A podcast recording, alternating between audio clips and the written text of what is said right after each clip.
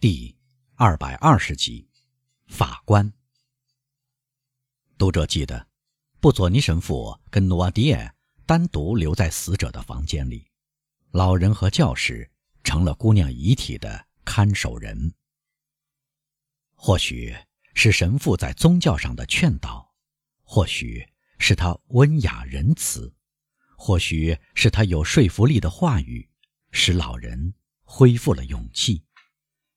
他同教师谈过话以后，一改早先袭上身来的绝望态度，努瓦迪亚身上的一切都表现出极大的隐忍和平静。凡是记得他对瓦朗蒂娜有着深厚的挚爱的人，对这种平静，无不大为惊奇。德维洛夫先生从女儿死后那天早上起，就没有再见过老人，整个家彻底变了样。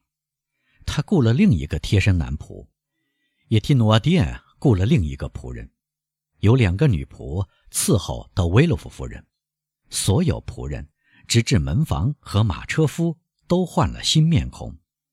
他们可以说挺立在这幢该诅咒的房子的几个主人之间，阻断了他们之间本来已经够冷淡的联系。况且，三天之内就要开庭。威勒夫关在自己的书房里，带着狂热的活力，准备对杀害卡德鲁斯的凶手的公诉状。这件案子就像跟基督山伯爵有关的所有事件一样，在巴黎上流社会引起很大的轰动。证据并不是很令人信服的，因为这证据建立在一个濒死的苦役犯所写的几个字上。这个苦役犯是他指控的犯人以前的苦役间同伴，很可能出于怨恨或者报复才指控同伴的。这个法官的感觉倒是已经形成，检察官最终确立了这个可怕的信念：Benedetto 是有罪的。他要从这次艰难的取得的胜利中换取一种满足自尊心的快乐，唯有这种快乐。才能唤醒一点他冰冷的心的纤维。威勒夫想把这件案子列为即将到来的刑事审判的第一桩。由于他持续不断的工作，案子就要预审了，因此他不得不比以前更加行动隐蔽，以避免回答别人向他提出的多得惊人的要求，比如有的人想得到旁听证。可怜的瓦朗蒂娜葬入坟墓以后还不久，家里的悲哀还恍如隔日，所以看到那个父亲如此严肃地投身到职责中，也就是说，投身在他能消除忧伤的唯一消遣中，没有人感到奇怪。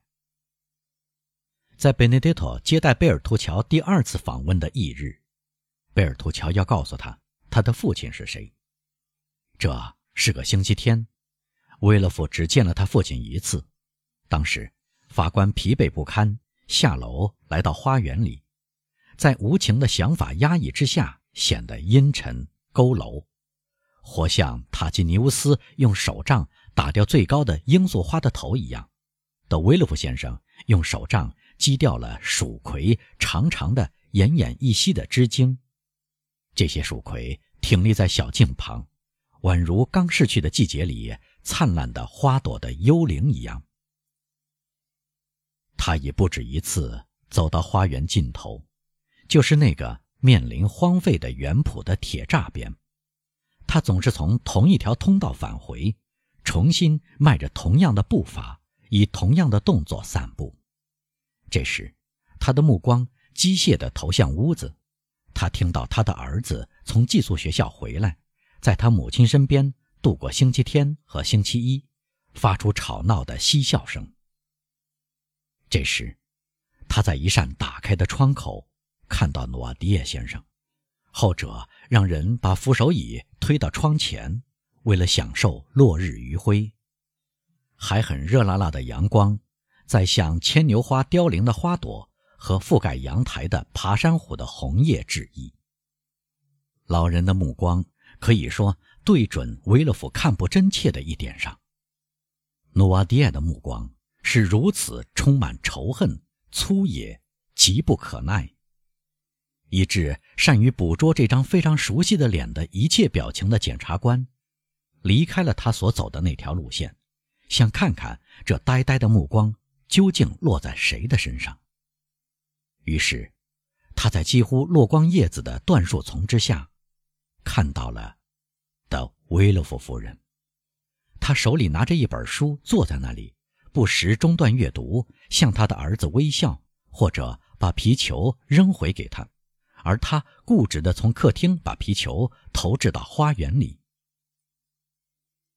威勒夫脸色变得煞白，因为他明白老人目光的含义。努瓦蒂总是盯住同一目标，但突然间，他的目光从妻子转向丈夫，于是。维勒夫本人要忍受这令人震撼的目光的打击了。这目光在改变了对象的同时，也改变了含义，但丝毫不减咄咄逼人的表情。德维洛夫夫人不知道这交叉的怒火在他头上掠过。这时，拿着他儿子的球向他示意过来，用吻来换球，但埃德瓦让母亲恳求了好一会儿。因为他似乎觉得慈母的温存不足以抵偿他要取得这种温存的麻烦，他终于下了决心，从窗口跳到一丛天芥菜和翠菊中间，额头上汗水涔涔，朝德维洛夫夫人跑去。德维洛夫夫人擦拭他的额角，将嘴唇按在这无光泽的象牙色彩的脑门上，将孩子打发回去。他的一只手里拿着球。另一只手拿了一把糖果。威勒夫在看不见的引力的吸引下，就像鸟儿被蛇所吸引那样走进屋子。随着他走近，努瓦迪埃的目光也跟踪着他而降低，他双眸的怒火似乎达到白热的程度，以致威勒夫被这团怒火舔到心里。确实可以在这目光里。看到严厉的责备和可怕的威胁，这时，诺瓦迪亚的眼皮和眼睛都仰望天上，仿佛他要儿子记起一个遗忘的誓言。好，先生，威勒夫在院子里回答。好，再耐心等一天，我说过的话就会兑现。听了这几句话，努阿爹。好像平静了，他的目光冷漠地转向另一边。威勒夫动作剧烈地解开使他憋气的礼服，用一只没有血色的手去抹一下脑门，然后回到书房。寒冷的夜平静地过去了，这幢屋子里的人都像平常一样躺下睡着了。威勒夫也像平时那样独自一人。不跟其他人同时睡下，直到清早五点钟，他还在复看预审法官们前一天所做的最后审讯记录，查阅证人的证词，把他的公诉状修饰得更为明晰。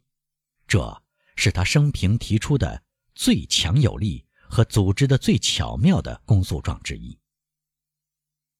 第二天是星期一，刑事审判的第一次庭审要在这天举行。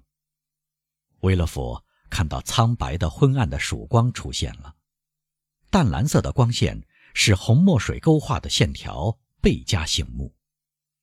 法官睡着了一会儿，而他的油灯发出最后的爆裂声，他醒了过来，手指潮湿血红，仿佛在血里浸过似的。他打开窗户，一大条橙色的带子横亘在远方的天空中。将细瘦的杨树一切为二，杨树黑黝黝的投射在天际。在栗树掩映的铁栅那边的苜蓿园里，一只云雀飞上天空，唱出嘹亮的晨曲。黎明潮湿的空气沐浴着维勒夫的脑袋，使他的记忆力焕然一新。就是今天，他费力地说。今天，执掌正义之剑的人，要向凡是有犯罪的地方击去。于是，他的目光不由得去寻找诺迪亚房里那扇突出的窗户。昨天他在那里看见了老人。窗帘拉上了，但他父亲的形象还历历在目，以致他向这扇关闭的窗户说起话来，仿佛窗打开了，他在窗口还能看到咄咄逼人的老人。是的，他喃喃地说。是的，放心吧。他的头又耷拉在胸前，他这样垂着头在书房里踱了几圈，终于合衣倒在长沙发上，不是为了打个瞌睡，而是为了放松因疲倦、因工作过久、因寒冷彻骨而僵硬的肢体。人们逐渐醒来，维勒甫在书房里。听到相继传来的响声，可以说这构成了屋子里的生活气息。门的开关声，德维罗夫人叫唤贴身女仆的铃声，孩子最初的喊声，像他这种年纪起床时通常是高高兴兴的。轮到维洛夫拉铃，他的新的贴身男仆走了进来，给他拿来报纸，同报纸一起。仆人还端来一杯巧克力。你给我端来的是什么？维勒夫问。一杯巧克力。我没要过。是谁这样关心我的？夫人，他告诉我，先生在这件谋杀案中肯定要说许多话，需要有精力。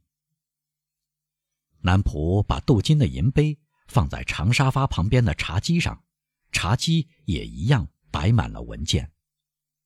男仆出去了。威勒佛阴沉沉的望了一会儿杯子，突然，他用神经质的动作拿起杯子，将饮料一饮而尽。简直可以说，他希望这杯饮料是致命的。他的求死是为了解脱他将要履行的比死还要艰难的责任。然后他站起来，在书房里踱步。脸上的笑容会令看到的人感到恐惧。巧克力是无毒的，德维洛夫先生没有感到任何不适。吃早餐的时候到了，德维洛夫先生没有上桌，贴身男仆走进书房。夫人让我提醒先生，他说：“十点钟刚敲过，中午要开庭。”那么怎么样？威勒夫说：“夫人已打扮好了，她准备停当，要问是否陪先生去。去哪里？去法院。去干什么？夫人说，她很想旁听。啊！”威勒夫带着近乎吓人的声调说：“他想旁听。”仆人退后一步说：“呃，如果先生想单独出门，我这就去告诉夫人。”